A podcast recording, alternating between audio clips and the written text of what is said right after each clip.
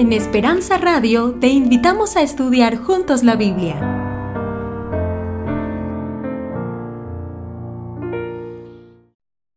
Vamos a cantar nuestro canto tema, Nadie pudo hacer.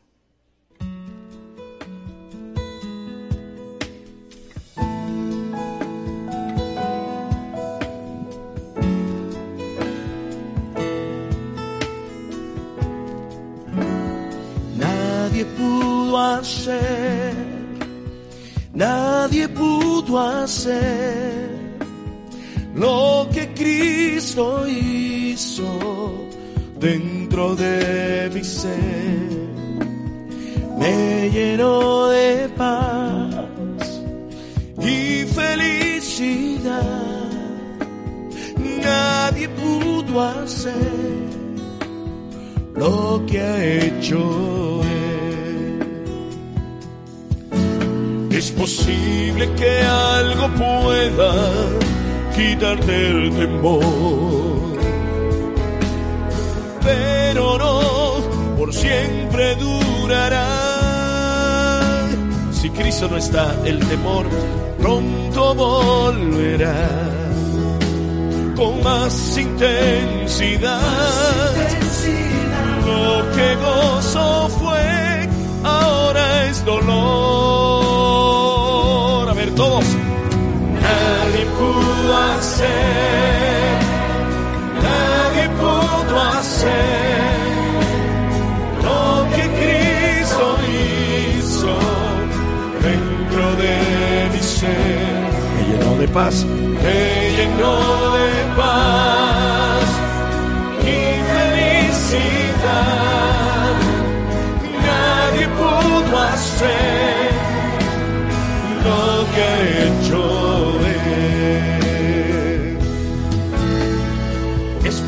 que un amigo no te falle hoy, pero no puedes afirmar oh, no, que jamás lo hará, que siempre estará a tu lado como está Jesús. Si lo creen, canten todos.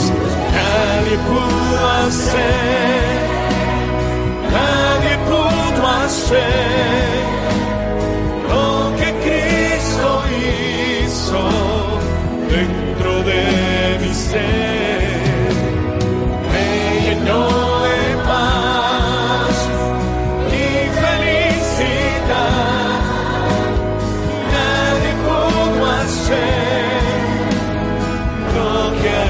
Él.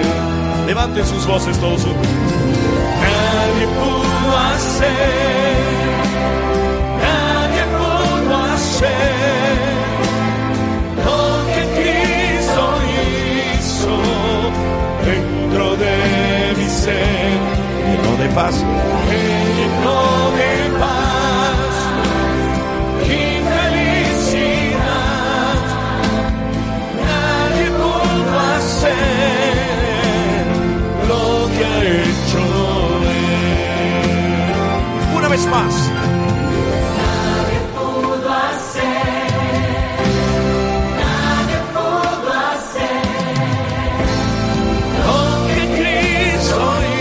hizo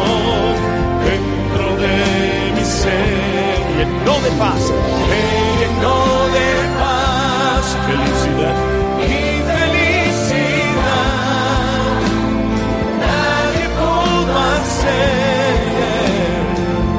que ha hecho Él.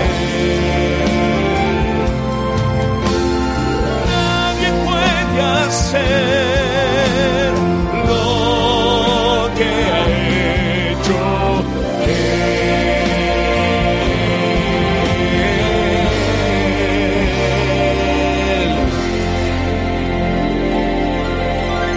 Gracias Señor Jesús. Señor, tú hiciste todo lo que necesitábamos. Tú hiciste todo lo que no podíamos hacer. Tú nos salvaste. Tú nos diste vida en Jesucristo. Enséñanos a entender eso. Sabemos de que nuestras mentes aún no están totalmente capacitadas para comprender la, la altura, la anchura, la profundidad completa de lo que pasó en la cruz del Calvario. Será un tema que estudiaremos por la eternidad en el reino de los cielos. Esta noche, Señor, por favor, para que tu nombre sea glorificado y para que se salven más personas, háblanos, Señor. Háblanos y enséñanos más de la ciencia del Evangelio. En el nombre de Jesús. Amén. Vamos a abrir nuestras Biblias y vamos a Génesis, capítulo 1, versículo 26. Volvemos a lo de ayer. Génesis 1, 26 y 27. Génesis 1, 26 y 27. Entonces dijo Dios, haré al hombre a mi imagen conforme a mi semejanza, y tenga potestad sobre los peces del mar, las aves de los cielos y las bestias, y sobre toda la tierra, y todo sobre todo animal que se arrastra sobre la tierra. Amén. Vi que no protestaban. Acuérdese de que comenzamos, hemos dicho que cuando usted note que la escritura que se está leyendo es totalmente diferente no, no, estamos hablando de sinónimos, sino contradicción completa. Lo que está diciendo la Biblia, usted no puede quedarse callado. Que yo dije que estaba mal. Y no dice la Biblia haré, porque haré cambiaría todo el sentido de ese versículo que dice que Dios Padre, Dios Hijo, Espíritu Santo. Así que no era una sola persona, aunque es un solo Dios.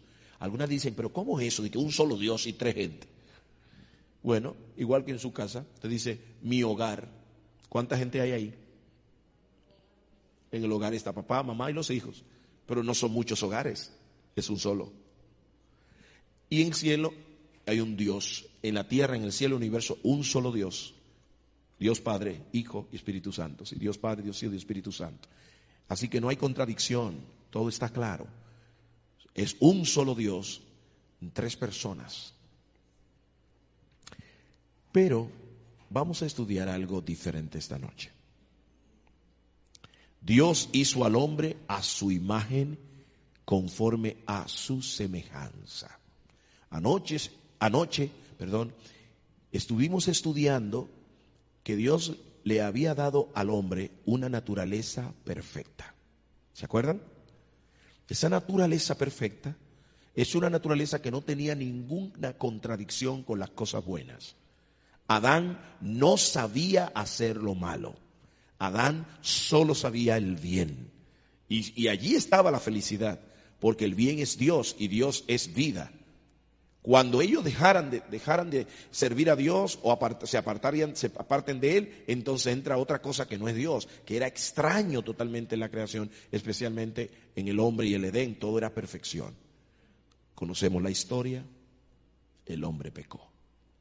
El Señor dijo que iban a morir ese día. Dijeron el día que de él comiera, aunque Dios no está limitado por 24 horas, para un día es como mil años, mil años como un día.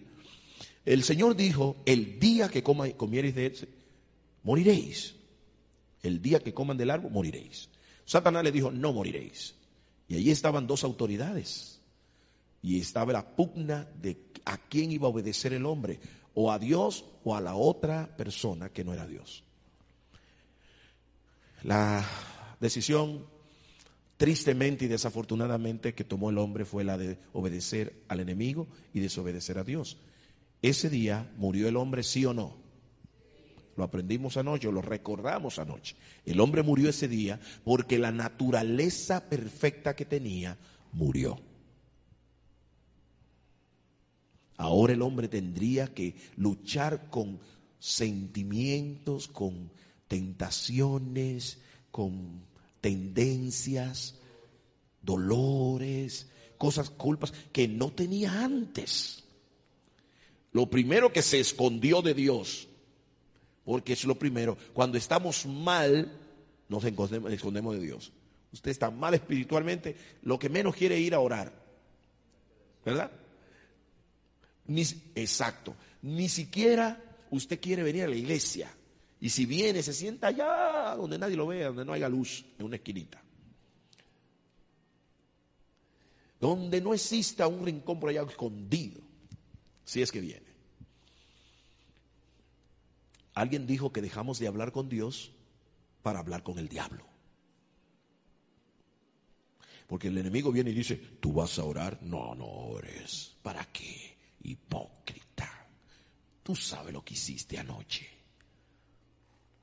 A Dios no le gusta la gente hipócrita. Y yo sé porque lo conozco y vivía allá. Y usted le dice, ¿de verdad, Sata? Sí. Usted deja de hablar con Dios para hablar con Él. Pero eso es siempre cuando estamos mal, en pecado, cuando sabemos que hemos fallado. Por eso, Adán cuando supo que falló, que entró algo, inmediatamente murió en él esa perfección, esa sanidad, esa limpieza, esa inocencia murió. Se fue a esconder de Dios y a taparse con hojas. Qué barbaridad. Ahora estaba escondido. Y cuando Dios habla, tuve miedo y me escondí. ¿Cómo que tienes miedo? ¿Cuándo tú has tenido miedo de mí? Pero Dios sabía, lo que quería hacerlo hablar. La Biblia dice que Dios los cubrió con pieles. ¿Ustedes han leído eso? El hombre se había tapado con hoja, pero ustedes saben que las hojas nos quitan el frío. y después de unos días esa hoja que es verde se pone diferente porque Adán vio cuando se marchitaron las hojas que antes no se marchitaban, cuando el primer león le cayó encima a una, a una, a una ovejita para comérsela, cuando comenzaron los animales a pelear, todo eso es fruto del pecado, porque la tierra fue maldita a causa del hombre. Antes no había ningún vestigio de maldad, ni en los animales, ni de degradación en los, las plantas, ni en las frutas, pero desde que entró el pecado, entró como un visitante extraño que malogró la felicidad de toda la tierra y de todo el mundo.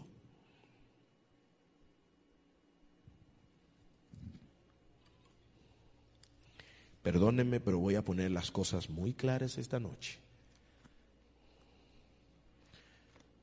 Vamos a leer en Romanos. Vamos todos a Romanos y si no pueden ir todos, ayúdenme con la pantalla. Romanos 6, 23. Romanos 6, 23. Miren lo que dice. Porque la paga del pecado es muerte. Y paren ahí. La paga del pecado es, ¿está claro eso? Por ejemplo, si usted trabaja ocho horas, la paga que le dan aquí es dinero, ¿verdad? Pero el que peca, el salario que le toca es morir. Escuchen bien claramente. La paga del pecado es muerte. Dios le dijo el día que desobedezca, pecarás. Es ese pecado, desobedecer la ley de Dios. El día que pecas, morirás. Adán murió. Primero murió esa naturaleza perfecta, ya no se comunicaba con Dios igual, ya huía de Dios, ya no lo podía ver. Y por misericordia podía escuchar porque Dios permitió que lo escuchara. Andaba huyendo, no podía estar ante la santidad de un Dios que no habita con existencia pacífica con el pecado. Adán pecó y Eva también. Pero oigan una noticia. Romanos 3, 26. Romanos 3:23, perdón. Romanos 3:23. Antes leímos el 6:23, ahora el 3:23. Y vamos a leer conmigo, ayúdenme por favor. Romanos 3:23. Por cuanto algunos pecaron y están... ¿Cuántos pecaron? ¿Ustedes también? ¿Ustedes pecaron? Levante la mano el que no ha pecado. Porque si hay uno que no ha pecado, le voy a invitar a que se vaya porque esta reunión es de pecadores. Y los únicos que están aquí que no han pecado, no se ven a nuestros ojos. La Biblia dice, por cuanto todos pecaron y están destituidos de lo mismo que quedó destituido Adán y Eva, la gloria que los envolvía, la gloria de Dios. Queridos, estamos mal.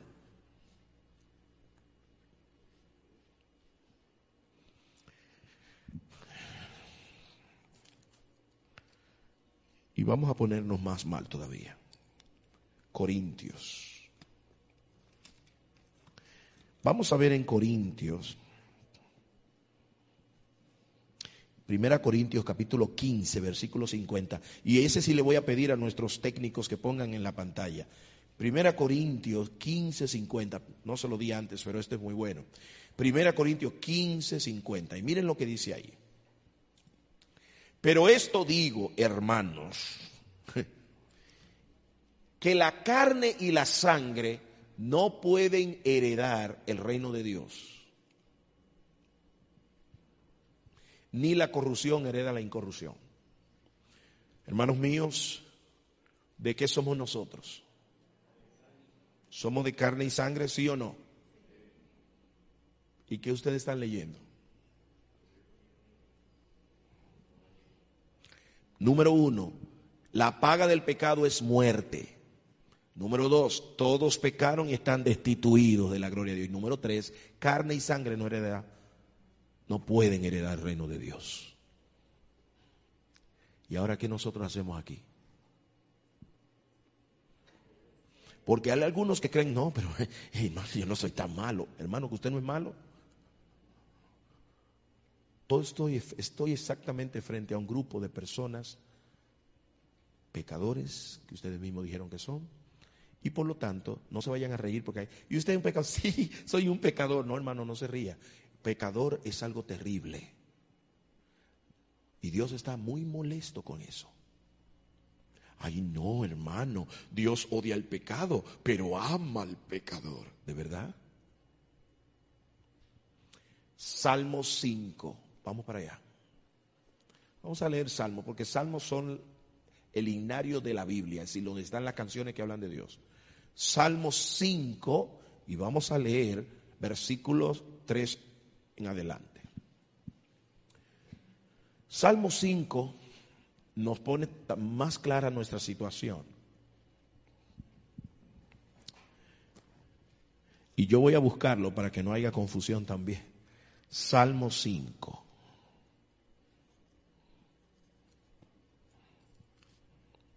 Y dice, versículo 4, vamos a leer de 4 y 5. Porque tú no eres un Dios que se complace en la maldad. Lean conmigo. El malo vivirá junto a ti. El malo no habitará. ¿Y aquí son buenos o malos? Mm. El malo no habitará junto a ti. Los insensatos o pecadores no estarán delante de tus ojos. Y ahora lean lo siguiente. Amas a todos los que hacen iniquidad. ¿Qué? No me digan. ¿Y no es que ama a los pecadores? Espérese, aquí acaba de decir claramente, y leí varios versículos antes para que vean que está hablando bien claro. Dice, los insensatos no entrarán delante tus ojos, aborrece a los que hacen iniquidad. ¿Quiénes son los que hacen iniquidad? Los pecadores. Destruirás a los que hablan mentira. Y al hombre sanguinario, engañador, le da náusea a Jehová, abomina a Jehová. Repasemos. La paga del pecado es, todos pecaron y están destituidos de la gloria de Dios. Carne y sangre no hereda el reino de Dios, ni la corrupción era incorrupción. Y ahora, para dice que Dios aborrece a todos los que hacen el mal. Si yo termino el culto ahora, de verdad que ustedes van a estar muy mal esta noche. Porque lo que acaba de decir aquí no es un cuento, ni yo me lo inventé, ni está fuera de contexto, está claro somos malos, somos pecadores. No hemos hecho otra cosa que ofender a Dios desde que tenemos uso de razón. Y si usted dice que no, vamos a repasar. No, hermano, yo no mato a nadie, yo no he hecho nada. Cada vez que usted se enoja contra alguien, y a veces ese carrito rojo que se nos cruza en, el freeway, ¿sí? ¿se acuerda? Siempre hay un carrito rojo que, que usted se mete ahí y casi le hace perder el control. Usted a veces no le dice algunas cosas, ¿verdad? Y piensa, ay, Señor, llévatelo, te lo mando. Dice la Biblia que cuando usted se enoja locamente con su hermano, usted lo mató. Usted es un homicida. Los estándares de Dios son muy altos. Ay, yo no, yo soy un hombre fiel y yo. La Biblia dice cuando usted mira a una mujer, dice, wow, la codicia en su corazón, usted es un adúltero. Ay, los que tienen internet. Hay gente, y no le echen la culpa a los jóvenes. Ay, sí, los jóvenes están perdidos. Los jóvenes, eh, los adultos andan buscando un amor perdido. Y cuando la chica, te acu- ay, Margarita, cuando era- estudiábamos juntos y éramos jóvenes, ¿dónde estará? Y las hermanas que están diciendo, ay, si ese fuera mi marido y no el que tengo. ¿Eso es codicia? ¿De qué se ríen? ¿Eso es codicia? ¿Dios está viendo eso como adulterio? Somos buenos. A veces estamos aquí y no más salimos de aquí y despalotamos al predicador y al pastor, a quien sea, con la lengua. Ay, tú ves a fulana, esa mujer nunca rebaja. Mira cuál que ay Dios mío, qué vergüenza. Y ahí estamos. Yo no me gusta el chisme, pero me entretiene. Hermano, ¿qué es eso? Nos reímos de los chistes que Dios abomina. ¿Ha visto eso, hermano, que siempre tienen unos chistes de doble sentido?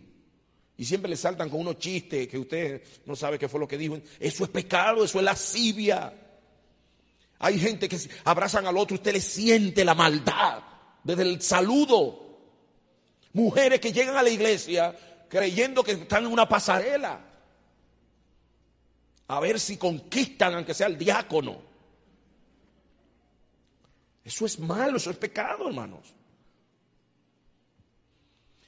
Perdónenme, hoy ya me queda solo una noche, yo tengo que decir todo.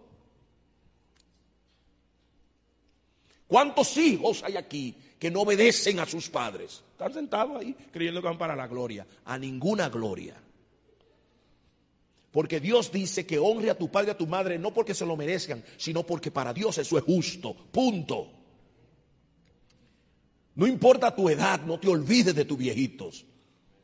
Dios dice, dejará al hombre a su padre, a su madre, y se unirá a su, hija, a su mujer. Pero no dice, abandonará a su padre y a su madre. Eso es muy diferente. ¿Cuántos hay que aún van y cantan canciones lindas y hasta llegan hasta tener violencia con su esposa en la casa? ¿Creen que Dios es ciego y no está viendo? ¿Se agrada a Dios de que yo engañe a mi hermano con dinero? ¿Le pida prestado y jamás le pague? Eso es pecado. Ya hoy no se predica de eso, porque la gente quiere que le digan cosas lindas, aunque se vayan al infierno. Pero Dios dice que si no nos arrepentimos vamos a perecer todos igualmente. Cuando yo hago declaraciones los impuestos mentirosas y pongo niños que no tengo para que me devuelvan dinero que no me pertenece, eso es robar. Cuando yo voy me quedo con que el banco se equivocó y me dio algo de, unos dólares de más y digo bendición de Jehová, no, eso no es bendición de Jehová, devuelva que eso no es suyo. Eso es robar. Cuando yo le digo a mi esposa una verdad a medias para salirme con la mía, eso es mentira y engaño y Dios lo ve. Y lo que estamos aquí, ninguno estamos limpios de pecado. Desde ustedes hasta este que está predicando. No vayan a creer que yo me subí en el púlpito allá arriba mejor que todos. Somos pecadores y deberíamos estar tristes por eso. Nos gusta lo malo. Ay, no, hermanos, miren. Si Dios que nos conoce por dentro y sabe lo que hemos pensado, lo que hemos dicho cuando nadie nos ve, lo, miren, hay pensamientos que hemos tenido y ustedes saben que es verdad, que no se lo podemos decir ni a nuestros mejores amigos. Es más, hemos pensado de esos amigos cosas que no sabemos que no deberemos decir jamás. Si Dios le dice al hombre del sonido, que está allá, hermano que está en la, Si Dios le entrega a usted un DVD de uno de nosotros, dice, mira, ahí te doy el DVD de todo lo que ha pensado el hermano Marchena, lo que ha hecho cuando nadie lo ve, a las 2 de la mañana, lo que pensó de sus amigos, de sus familiares, de los hermanos de la iglesia. Póngalo ahí que, para que todo el mundo vea lo que yo vi. Hermano, yo dejaría este micrófono para huir por ese monte por ahí para nunca regresar. Porque hemos hecho, hemos hablado, hemos pensado cosas terribles en nuestra vida que no hemos compartido. Aunque nadie lo sepa, para Dios es como que lo hicimos. Y ustedes dirán, ¿y a dónde que Junior quiere llegar esta noche? A la realidad. La realidad para que nadie se gloríe y crea que es muy bueno. Porque yo con este saco y mi corbata puedo aparentar que estoy bien. Pero Dios conoce mi corazón y Él sabe cómo pienso y sabe que sin Él estoy podrido. Así que aquí todo el mundo estamos mal. Y como hemos pecado, merecemos la muerte, estamos destituidos de la gloria de Dios, somos de carne y sangre, no podemos heredar el reino de Dios. Así que hermanos, estamos pero muy mal.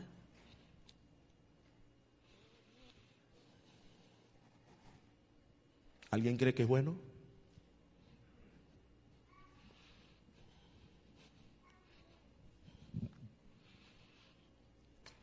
Dios no es Papá Noel. Dios es santo. Y me da miedo. Deberíamos tener miedo. Ay, no, hermanos, sí, hermanos. Hasta los demonios tiemblan. Los únicos que no tiemblan somos nosotros. Ajá. Dios no da amnistía. ¿Saben lo que es amnistía? Ay, dejen eso así que, ay, deja eso así, olvídate de eso. Dios no es así. Dios no se olvida de eso a menos que pase algo, que haya sangre y que haya muerte. Porque Él no se equivoca. Él le dijo a Adán y Eva que iban a morir, lloraron, se arrepintieron y hasta Dios le perdonó, pero tuvieron que morir.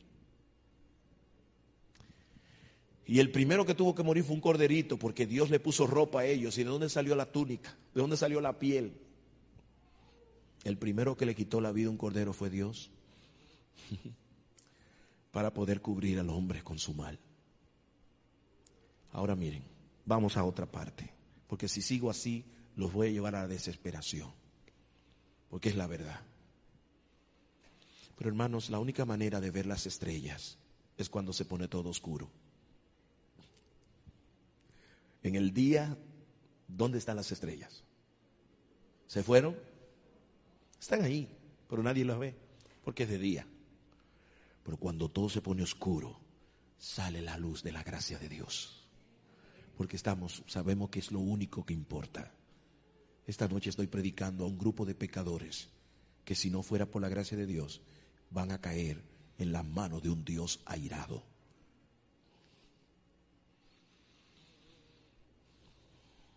La única forma, hay una, Vamos ahora a verla. Romanos 6:23, 26 dice, 6:23, porque la paga del pecado es, pero no termina ahí. Dice, pero el regalo, el regalo de Dios es vida eterna en Cristo Jesús, Señor nuestro. Vamos a ir ahora a Juan 3, 1. Y dice Juan 3, 1 que hubo un hombre que vino a Jesús de noche, su nombre era Nicodemo. Y vino a Jesús de noche a parlanchar, a parlotear, a hablar de, de, de maestro a maestro. Así fue que vino con arrogancia. Versículo 2. Este vino a Jesús de noche, para que nadie lo vea, y vino y le habló con él y le dijo, rabí o maestro, nosotros sabemos, para que sepas muy bien, que no es que no sabemos, nosotros también sabemos. Somos también maestros. Así vino con su arrogancia. Sabemos, y tú también eres un maestro, que tú has venido de Dios como maestro. Oigan eso. Porque nadie puede hacer esas cosas que tú haces si Dios no está en él. Algo tiene que ver bueno en ti, porque tú como que sabes mucho. Y Jesús lo paró rápido, porque Dios, Jesús no quiere que te pongas a filosofar con él. Versículo 4. O el siguiente versículo. Cuando Jesús vio eso, Jesús le dijo, oye, de cierto De cierto te digo. Es que le cambió de una vez el tema. Con Dios usted no va a, a tener un asunto de semántica ni, a ni tratar de filosofar. El que no naciere de nuevo no puede ver el reino de Dios. Ay, como que lo, lo, lo chocaron de repente. Pero yo no estoy hablando de eso. Bueno, de eso es que vamos a hablar. Si no naces de nuevo, no vas a ver el reino de Dios. Y él dice, ¿cómo puede un hombre siendo viejo nacer otra vez? ¿Puede entrar por segunda vez en el vientre de su madre y nacer? Jesús le dijo, pero ven acá, tú no estás entendiendo. De cierto te digo que el que no nace del agua y del espíritu no puede entrar en el reino de Dios. ¿Se acuerdan del versículo de Corintios que decía que sangre y carne no pueden heredar el reino de Dios? Ahora viene Jesús y dice, hay una forma, la única, y vamos al grano. La única manera de entrar en el reino de Dios es muriéndote y volviéndote a nacer. Y hermanos, no demos vuelta, esto no es difícil, hasta un niño lo puede entender. ¿Usted quiere entrar? Levante la mano. ¿Quiere entrar? ¿Quieren ver el reino de Dios y entrar en él? Se puede. Pero señores, si somos de carne y sangre, la Biblia se contradice. No. Él dice, se puede, hay una vía. Y la vía es que usted se muera, porque usted no puede entrar así. Y que nazca otra vez. Y ahora sí la pusieron difícil.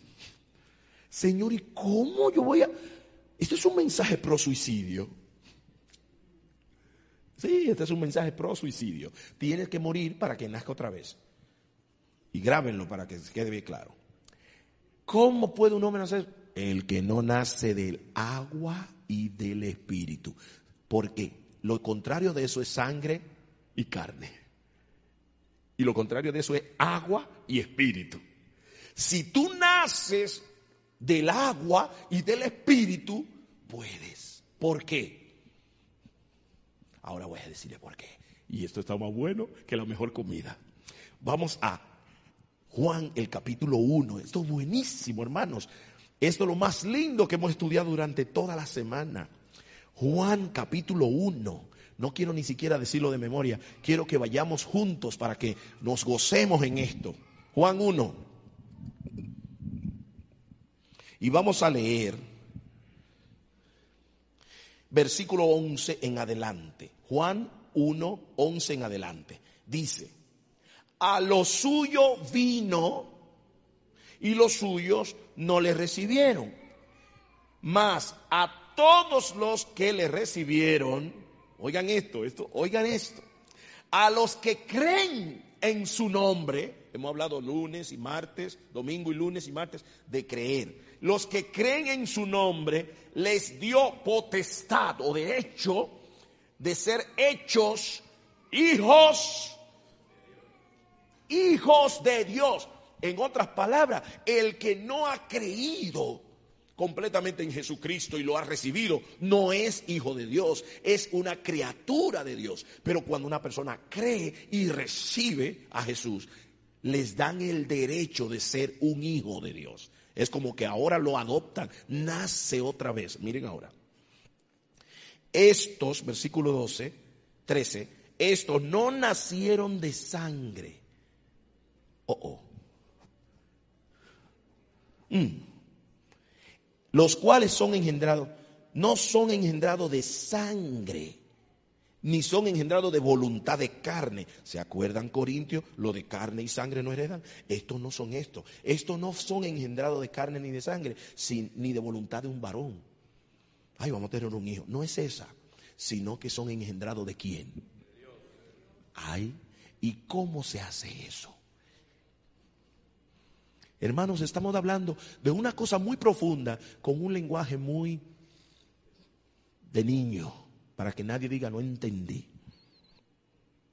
Se puede entrar en el reino de Dios y se puede solo si se nace de nuevo para volver a nacer del espíritu, del agua, un engendro de Dios.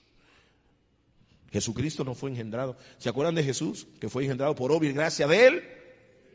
Ah. Ahora miren, vamos a ir más claro. Jesucristo le dijo a Nicodemo que el que nace del agua, ¿cómo se nace del agua? Vamos a ver en Colosenses el capítulo 2 y versículo 12. Pónganlo en la pantalla, por favor. Colosenses 2, 12. Y noten ahora para que esté clarito cómo se hace esto.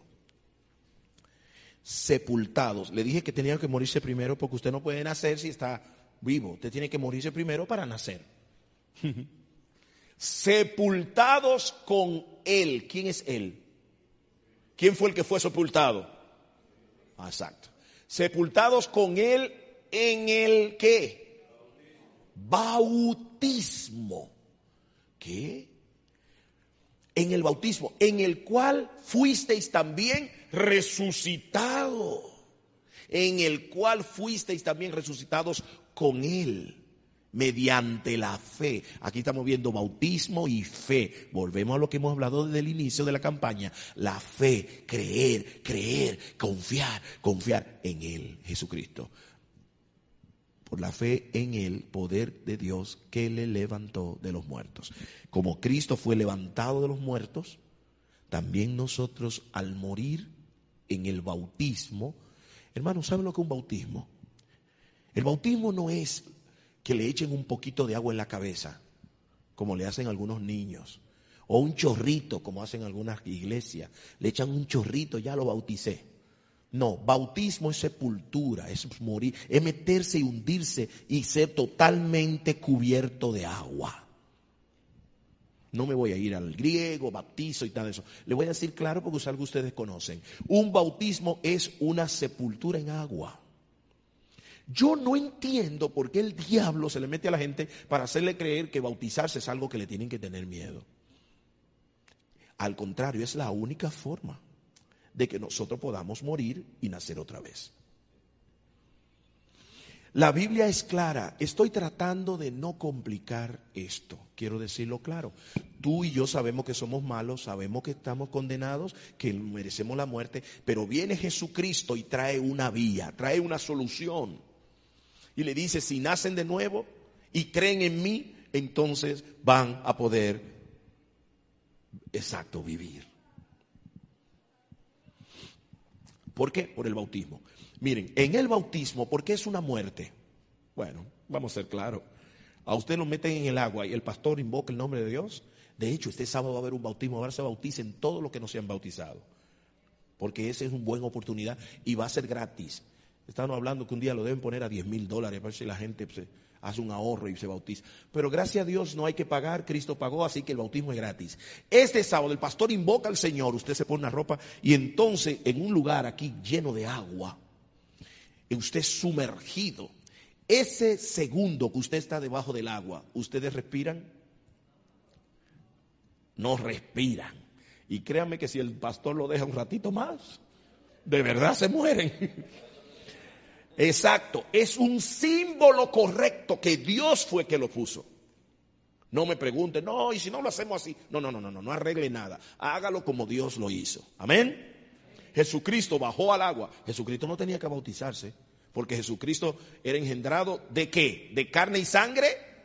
No, sino de él, Espíritu Santo. Pero dice, ejemplo os he dado para que como yo hice, ustedes también lo hagan.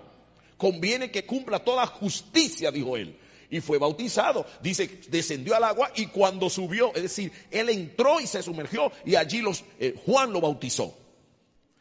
Ahora dice él, ustedes se mueren, es como un símbolo. Usted públicamente, no escondido ahí, no, público. Usted renuncia a la vida vieja. Y viene el pastor, invoca el nombre del Padre, del Espíritu Santo y luego lo sumerge en el agua. En ese segundo que el pastor hace así, lo levanta, es símbolo bíblico de que usted se levanta de la tumba a una vida nueva. Y usted ya ha cumplido con la primera parte que es nacer del agua. Pero noten esto, que esto sí está bueno. Hechos 2, 37 y 38. Pónganlo en la pantalla para que ustedes vean lo que pasó.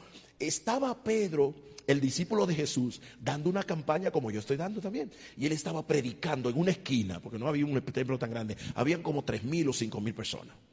Y Pedro está predicando de que por sus pecados ustedes llevaron a Cristo a la cruz del Calvario y lo mataron y murió por ustedes. Y la gente le, le llegó, la gente comenzó a sentir que verdad somos malos y que hemos condenado al Hijo de Dios y ahora nosotros merecemos la muerte. Lo mismo estaba predicando. Y la gente, escuchen esto, la gente cuando entiende el problema, ahí está pilas. Y la gente dijo, varones, porque estaba Pedro y estaban los discípulos. Y todos predicando con fuerza. Y los, la gente dijo, al oír esto se compugieron de corazón y dijeron a Pedro y a los otros apóstoles, varones hermanos, ¿qué haremos? Estaban desesperados. Ellos entendieron el mensaje de que eran malos y que tenían problemas con Dios y que habían crucificado a Cristo. Y, llegaron a la convicción y se compugieron, decirle, muchos pusieron a llorar. Pido a Dios que nosotros no, dejamos, no seamos duros de corazón y no nos demos cuenta de nuestra situación. Porque esto dijeron, ¿qué hacemos ahora? Porque ya el sermón estaba llevándolos a ellos a la desesperación. Todo era negro y oscuro. Ellos no vinieron a hablar, no vinieron a hablar, señores, eh, eh, Dios es bueno y que le va a ayudar nada más en sus problemas. No, ellos estaban hablando cosas serias, como la que estamos hablando esta noche. Porque yo le puedo a ustedes poner a flotar en este salón haciéndole cuentos lindos y ponerlo a llorar y a reír, qué maravilla, y ese hermano que siga hablando por las noches que sigan. Pero si no le digo la verdad, en el día final yo voy a dar cuenta ante Dios. Porque ustedes no necesitan un entertainer. No necesitan un alguien que lo venga a entretener. Muchos de ustedes trabajan muy duro para venir aquí a sentarse de noche a que lo entretengan. Tengo que decirles la verdad. Estamos mal. Sin Dios, perdidos. Ellos preguntaron, ¿qué haremos? Y Pedro les dijo dos cosas. Arrepiéntanse. ¿Qué es eso? Vuélvanse atrás de lo que están haciendo. El que quería tenía un plan. Este sábado de la noche yo voy a hacer aquello. Cambie esos planes. El que iba para allá, devuélvase para acá. El que estaba robando al, al otro, deje de robar. El que insultó al otro, pare de insultar. El chismoso, frene su lengua. Pídale a Dios perdón. Arrepiéntase. Y no dije de qué, de lo malo que somos, hermanos. Ya no hay que sacarlo. ¿Quieren que le digan los pecados a cada uno? Claro que eso no me compete, pero si Dios quiere lo puede hacer. Y los míos también. Pero Dios me dice, arrepiéntete, como le dice a cada uno de ustedes, arrepentíos y bautícese cada uno de vosotros en el nombre de Jesucristo. ¿Para qué? Para que le perdonen los pecados. Y número dos, y le regalen el Espíritu Santo. Ese amén estaba anorésico, hermano. Es un amén para que usted hubiera levantado el techo aquí. ¿Usted sabe lo que acabo de decir? Que Dios está prediciéndole si se arrepienten. Hermano, la gente no se quiere arrepentir. Creen que Dios lo va a llevar al cielo porque se peinó bien, porque se ve bonito, porque canta bonito, porque predica bonito. Hermanos, no, a Dios no le impresiona nada de eso. No, porque yo ayudo a los pobres. A Dios no le impresiona eso. No, porque yo doy mucha ofrenda. Dios no necesita tu dinero. Dios es el dueño de todo. Usted no puede impresionar a Dios. Lo único que Dios quiere es que usted confíe, crea y se arrepienta. Amén. Entonces cuando usted dice, Señor, yo he fallado, yo soy malo, de verdad que soy un egoísta. ¿Saben los esposos que hay aquí que es egoísta? Hay montones sentados ahí. Egoístas que piensan en ellos más que en otros. Y hay montones de damas también que no someten. Aquí estamos, nadie pudo hacer, pero Dios quiere que nos arrepintamos. Arrepiéntanse y bautícense. Y dicen, ¿quién que se tiene que bautizar? Léelo ahí. Arrepentido y bautícese alguno de vosotros. Todo el mundo se tiene que bautizar. Si usted no se ha bautizado, tiene que hacerlo por corriendo. Ojalá esta noche. Porque si usted sale por la calle por ahí y le pasa algo, usted no se ha bautizado, usted no, usted no va a entrar. Porque Dios no cambia. Él dijo, hay que bautizar. Si no lo creen, vamos a poner otro versículo para terminar. Bueno, no para terminar, pero casi. Ponga el, versículo Marcos, el capítulo 15 y el versículo 15. Y lean conmigo, porque a mí en este versículo siempre, no, Marcos, a mí siempre me... Ay, ya me equivoqué del versículo. 16. 16. Marcos 16, adiós, Marcos 16, 16. Vamos a buscar.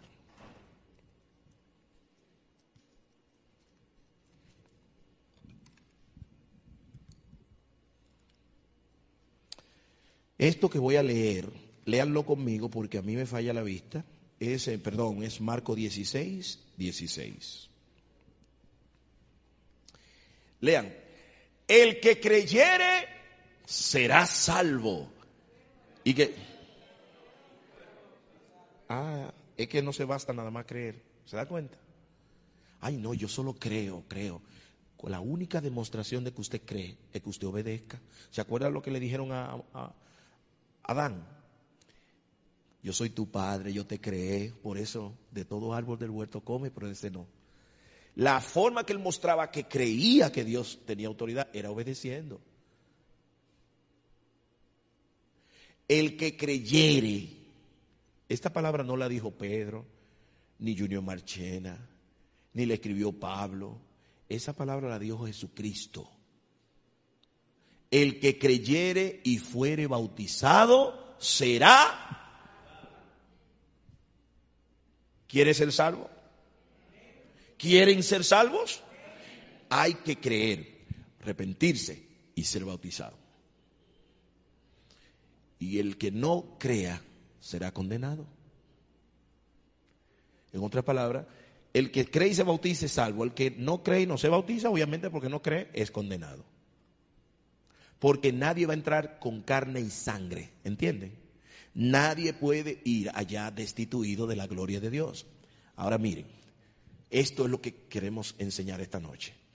Cuando Adán y Eva cayeron, la naturaleza perfecta, como que murió, ¿verdad? Murió. Solo quedó así, como agonizante, una pequeña naturaleza que a veces buscaba de Dios. Pero el hombre malo se fue creciendo. Ahora, cuando morimos en el bautismo y nos entregamos a Dios y nos arrepentimos, la naturaleza mala recibe un golpe mortal. Y ahora cae la naturaleza mala y Dios pone, óigame bien, pone un bebé dentro de nosotros. La misma naturaleza que tenía Adán y Eva. Escúcheme bien. Lo estoy tratando de explicar de manera infantil, perdónenme, pero lo que quiero es que se entienda, que me dé yo a entender. Dios pone una naturaleza perfecta dentro de nosotros, pequeñita.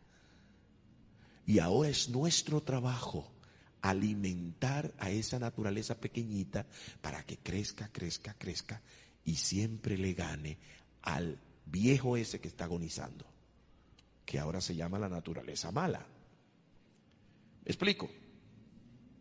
Cuando nacemos de nuevo recibimos el regalo del Espíritu Santo. ¿Y cuál es el regalo del Espíritu Santo? Es esa naturaleza que ahora quiere amar a Dios, esa naturaleza que ahora le duele hacer lo malo, esa naturaleza que ahora le gusta las canciones espirituales, las reuniones en la iglesia. Antes no nos gustaba eso. Ahora, ¿cómo usted va a crecer? Usted dice, pero ¿cómo, No entiendo porque aún yo me bauticé y siento deseo de hacer lo malo y muchas veces he fallado. Mira, lo que pasa es que tú recibes un golpe mortal cuando te arrepientes y te bautizas. Pero esa naturaleza mala está todavía en ti. Escuchen esto. Pero ahora es un león moribundo. Y ahora Dios pone un bebé nuevecito adentro. Así es, eso es literal, así mismo. Mire, entonces, si tú todos los días, todos los días alimentas la naturaleza de Dios, la nueva, ¿Cómo se alimenta? Orando todos los días, ayun- eh, leyendo la palabra de Dios, tomando tiempo para estudiar la cosa de Dios, viniendo a los cultos de la iglesia, compartiendo tu fe con otros, escuchando música que te ayudan, eh, reuniéndote con amigos que también aman al Señor. Toda tu naturaleza pequeña se va poniendo más, más fuerte, más fuerte, más fuerte, más fuerte. Y la gente dice, oye, pero tú has cambiado. Y usted ni se da cuenta, ¿cómo que he cambiado? Si tú te ves diferente, hasta el rostro se te ve diferente. ¿Sí o no? Es la labor del Espíritu Santo. Y vamos creciendo como somos niñitos, vamos creciendo hasta llegar a la estatura de Cristo. De Cristo. ¿Notan eso? Hasta llegar a la plenitud de Cristo. Lo mismo que era Adán antes.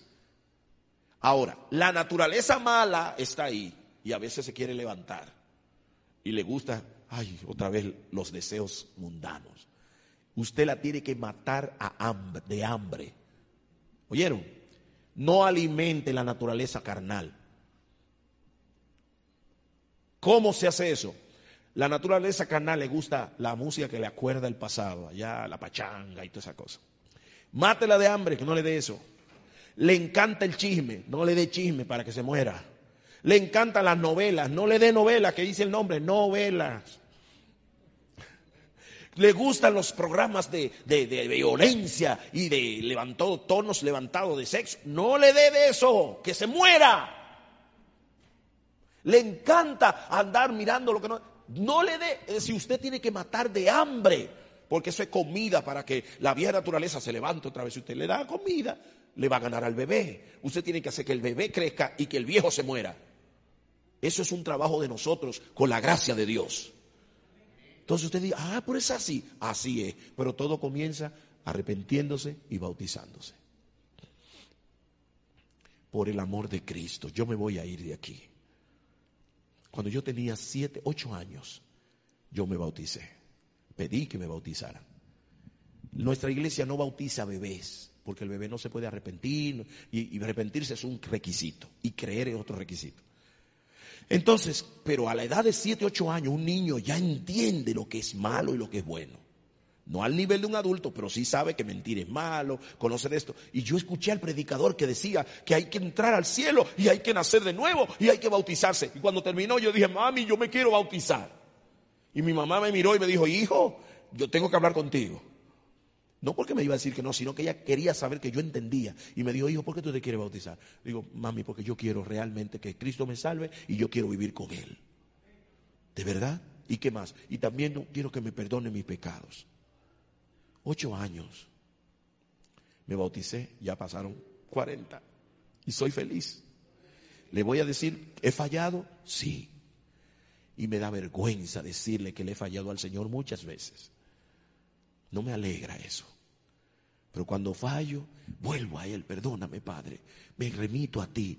Cambia mi forma de ser. No me dejes ser orgulloso, no ser creído. No ser- se lo pido y lo reconozco. Porque ahí es que está. Y Él me da su gracia y me perdona y me bendice. Alabado sea su nombre. Por eso le digo, renuncié a las cosas que de allá, no, no quiero. No es que no me atraiga como ser humano, pero no hago provisión para la carne porque yo sé que hay una naturaleza mala que todavía está allí, media moribunda, queriendo agarrar al niño y matarlo. Cristo cuando Él venga quitará para siempre a ese moribundo que está dentro y tendré una naturaleza totalmente perfecta. Mientras tanto es mi trabajo encomendarme a Dios todos los días. Y cuando fallo, vengo a Dios también. No se vaya a quedar en la casa, ay, yo pequé, yo pequé. Pues venga donde Dios, que lo perdona. Alabado sea su nombre. Pero si no se han bautizado y andan en la... Usted no debería ni salir esta noche por esa puerta sin bautizarse, porque va y le pasa algo. ¿Qué va a hacer de su vida? Aquí hay gente que tiene tiempo que no se bautiza. No, yo me bauticé hace mucho, pero usted no sabía ni la verdad correcta, usted no entendía muchas cosas. Ahora sí entiende. Por eso que Jesús dijo, y por todo el mundo, predicate el evangelio a todo el que creyere, será salvo el que no creyere y fuere bautizado, será salvo el que no creyere, será condenado, enseñándole que guarden todas las cosas que yo he mandado. Es decir, hay que aprender las cosas.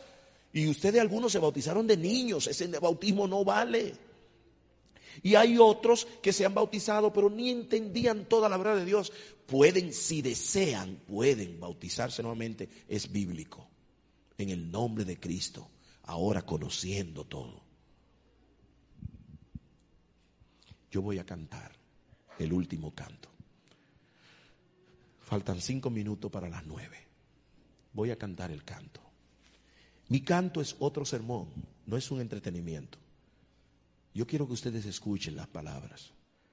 Pero yo quiero esta noche, escuchen bien, el llamado es claro. Aquí todo el mundo es consciente. Aquí no hay nadie tan niño. Bueno, hay un bar de bebés por ahí. Ahí está el niñito del pastor. Esos bebecitos así no tienen problema. Pero todos los demás aquí tienen conciencia clara de su vida y su pecado. Yo no le voy a decir su pecado porque yo también soy pecador. Pero ustedes ya Dios le dijo cuál es su pecado. La idea es arrepentirse y venir a Cristo esta noche. El llamado que voy a hacer es para bautizarse. Todo el que no se ha bautizado hoy se debe levantar. Perdónenme, por favor, que hoy no tenemos listo el bautisterio. No vamos a bautizar esta noche. Voy a orar para que ninguno de ustedes le pase nada, por lo menos hasta el sábado. Después del sábado se puede morir. Pero el sábado, el sábado es lo bautismo. Sí. Porque si usted muere sin ser bautizado, no se crea que se está metiendo en la religión. Usted está haciendo lo que Dios dijo. Dios dijo, crea y bautícese. No se ponga, no, que yo. No, no, no, no, no. No le demos vuelta al asunto. Usted no se ha bautizado, bautícese. Y hay otro grupo que se bautizó y se apartó del Señor por cosas de la vida. No le vamos a sacar cuenta.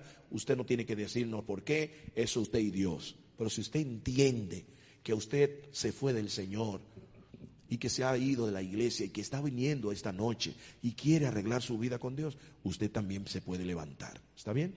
El que no se ha bautizado. Si usted tiene siete años en adelante y usted entiende que quiere entrar en el reino de los cielos, que quiere ver el reino de Dios, que quiere nacer de nuevo, que quiere una nueva criatura, que quiere la, naturaleza del Espíritu Santo, que quiere el perdón de sus pecados, mientras yo cante, le voy a rogar que se levante. Yo le voy a decir, hay que ser valiente para hacer esto.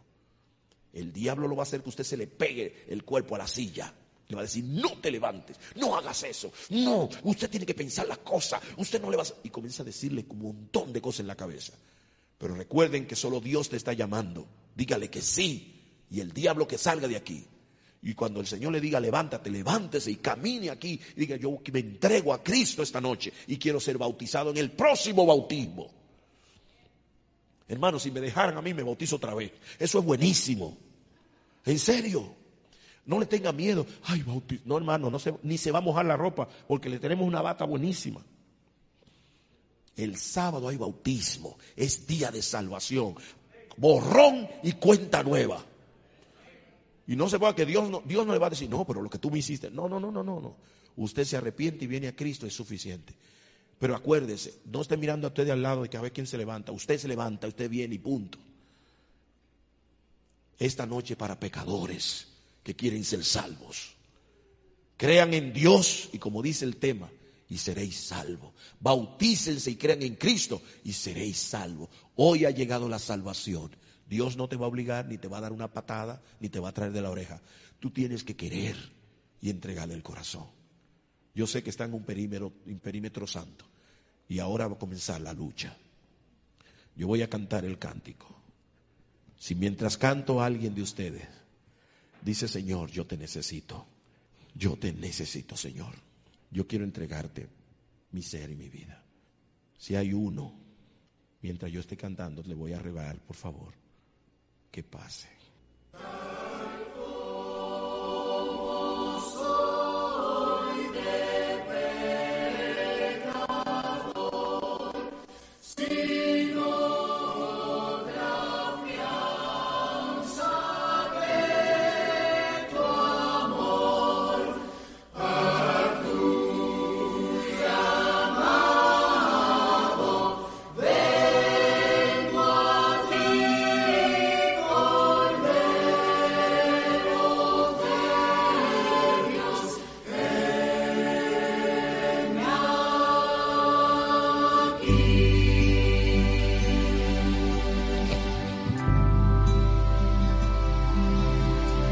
Servicio ya está terminando. El coro está cantando tal como soy y así como entonan la canción. La gente del altar se arrodilla para orar.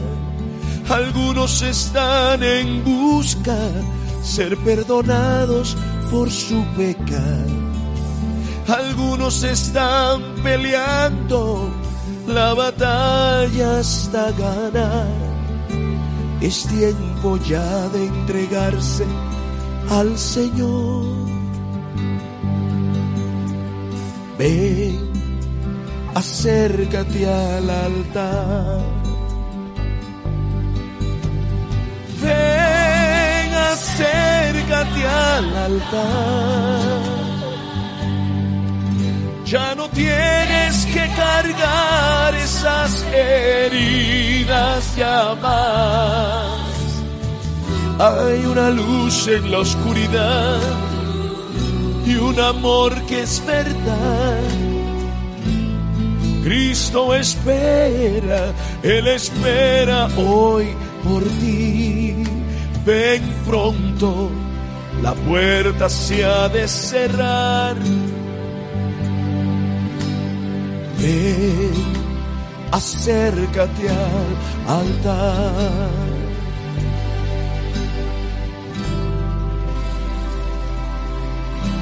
Un padre está orando con su hijo. La madre los acompaña dando gracias a Dios.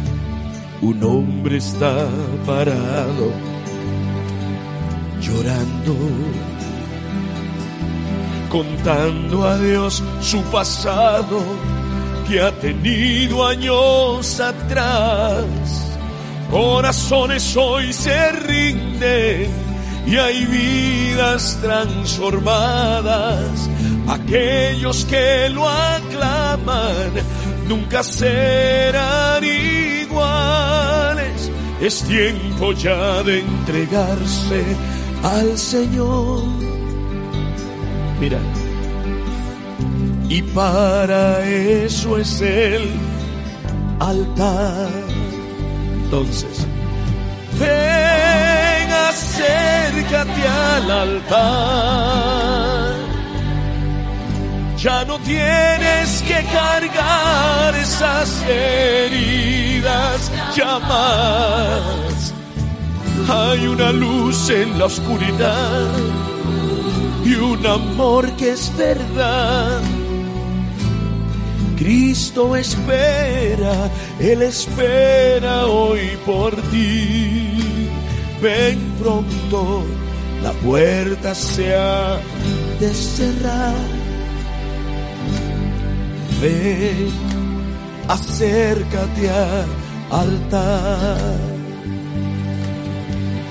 Ven, acércate al altar. Ya no tienes que cargar esas heridas ya más. Hay una luz en la oscuridad y ese amor que es verdad. De Cristo que espera, Él espera hoy por ti. Ven pronto la puerta se ha de cerrar. Ven y no lo pienses más. Ven, acércate al altar.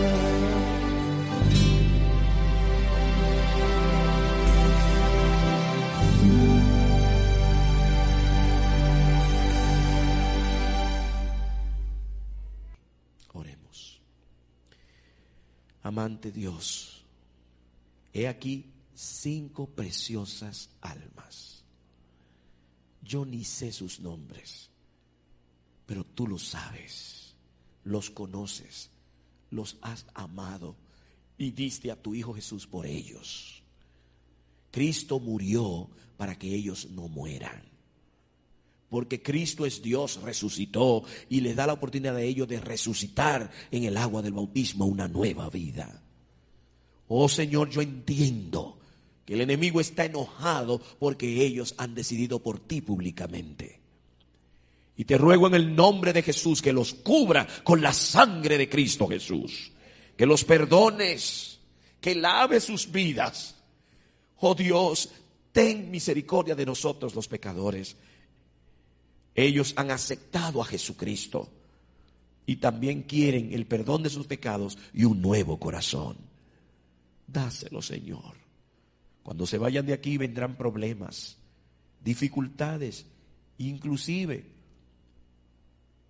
el enemigo tratará de que su decisión no se haga realidad. No lo permita, Señor, sino que desde ahora estén firmes y este sábado sellen sus vidas para ser tus hijos desde ahí y para siempre. Gracias, Señor. Gracias. Llévanos contigo a la casa. Señor, y hay un grupo que no se levantó. Yo sé que hay dos o tres. No es que no te amen. Es que muchas veces tu voz la escuchan y tienen miedo.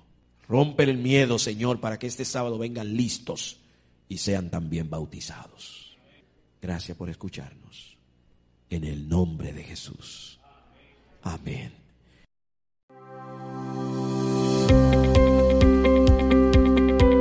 Esperanza Radio. Siga disfrutando de nuestra programación en www.esperanzaradiolv.com.